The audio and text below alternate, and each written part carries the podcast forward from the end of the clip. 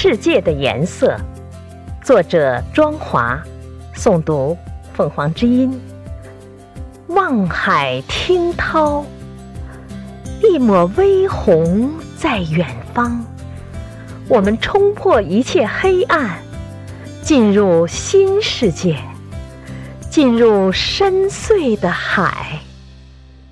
天空飘来云朵，如仙女下凡。散落的花瓣似雨无痕，触摸大地的厚重与质感。雨后的彩虹隐约显现，渐变。你追我赶的岁月中沉淀，笑看云起时，赏清风雅雨见昌月。春天的柳绿。夏日的缤纷，是一首和谐动感的音乐，带我进入万紫千红的无过无际。